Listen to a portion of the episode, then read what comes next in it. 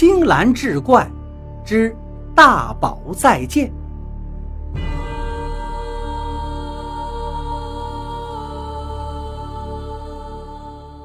敬天一觉得自己恐怕是受了诅咒了，命运有意让他成为一个爱岗敬业的工作狂。为什么他摔断了腿，住在社区医院里疗养？还能碰上一桩怪案子。我如果死了，我儿子怎么办呢？敬天一拄着拐杖，看着病床上吕老太太的尸体发愣。吕老太太昨天晚上跟他说的那句话言犹在耳，可是现在竟已是阴阳两隔了。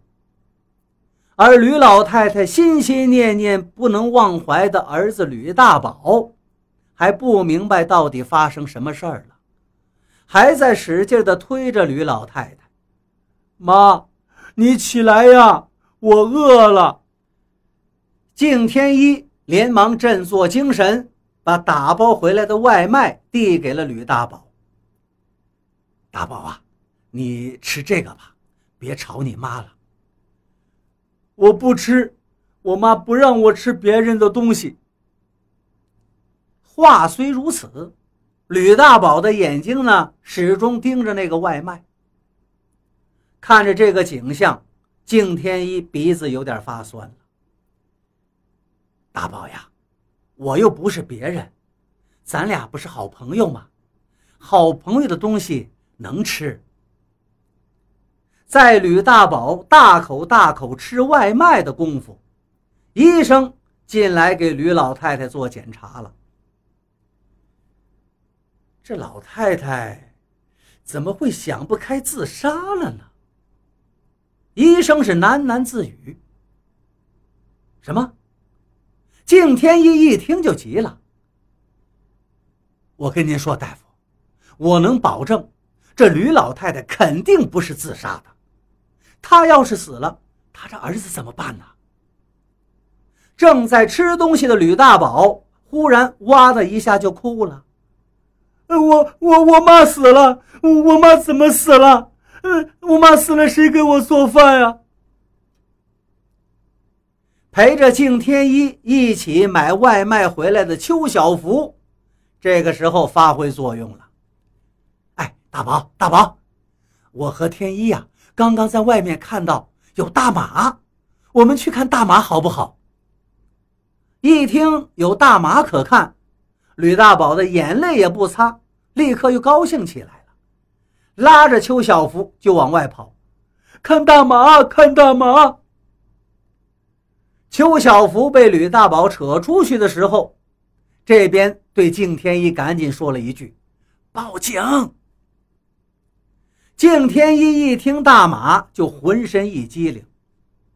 前几天，邱小福突然抽风，说要培养他的贵族气质，硬拉着他去骑马。他果然不负众望，从马上摔下来，把腿摔折了。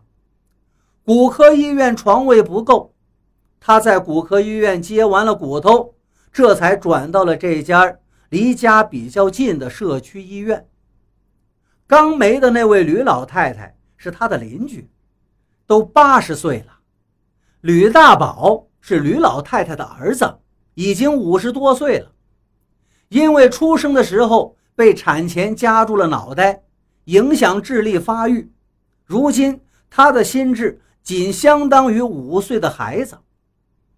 吕老太太除了这个吕大宝之外，还有三个女儿和一个儿子。这四个孩子呢，都跟着老太太已故丈夫的姓氏。吕老太太最心疼这个大宝，就把他改成跟着自己的姓氏了。吕老太太一家其实是很和睦、很团结的。她大女儿在国外定居带孙子，二女儿还没退休，小女儿跟她住在一个小区里，小儿子也已经是一个大企业的中层干部。一天到晚都很忙。吕老太自从孩子们相继成家，老伴去世之后，就跟着宝贝儿子大宝生活在一起，为的就是照顾他的生活。因为年纪大了，骨头发脆，吕老太半年前买菜的时候摔了一跤，把盆骨摔坏了。虽说现在已经康复差不多了，但是还没好利索，又不想耽搁孩子们的生活工作，就带着吕大宝也住进了社区医院。这家社区医院的医疗条件虽然不怎么样，但是床位很充足，平时打个点滴、做个理疗什么的都还可以，管的也不太严。吕老太跟吕大宝一住就是一个多月，因为吕大宝这个小孩习性，吕老太太呢又喜欢热闹。这敬天一刚搬过来，就跟他们母子混熟了。敬天一还记得，他刚进来那天，吕老太太带着吕大宝在病房里待了一下午。吕大宝呢就喜欢马，而社区医院门口经常有人牵着马收费照相。大马来医院看敬天一的邱小福，故作夸张的指着医院门口的马，陪着吕大宝玩。大马。吕大宝更是手舞足蹈，两个无聊的人因此能玩一个下午。吕老太太非常健谈，拉着敬天一就开始说了：“我说呀，还是家里孩子多了好。你看看，要是就我一个人我还真就整不明白我这大宝。你看他兄弟手底下管着两百多人呢，那么忙。”还三天来一次，给大宝洗个澡什么的。过半拉月呀，带着他去澡堂子，把身上换下来的衣服呢拿回来。他二姐一下班就过来把衣服拿回家洗。他小妹家人家儿媳妇都生完孩子坐月子了，还天天给我们送一日三餐的。我们家老头子没的时候啊，就放心不下大宝。眼睛都闭不上啊！我这几个孩子懂事儿啊，跪在他爹床前发誓，只要他们都在，就绝不能让大宝冻着饿着。老头子这才闭的眼。可是呀，这兄弟姐妹再好，也没我这当爹妈的上心呐。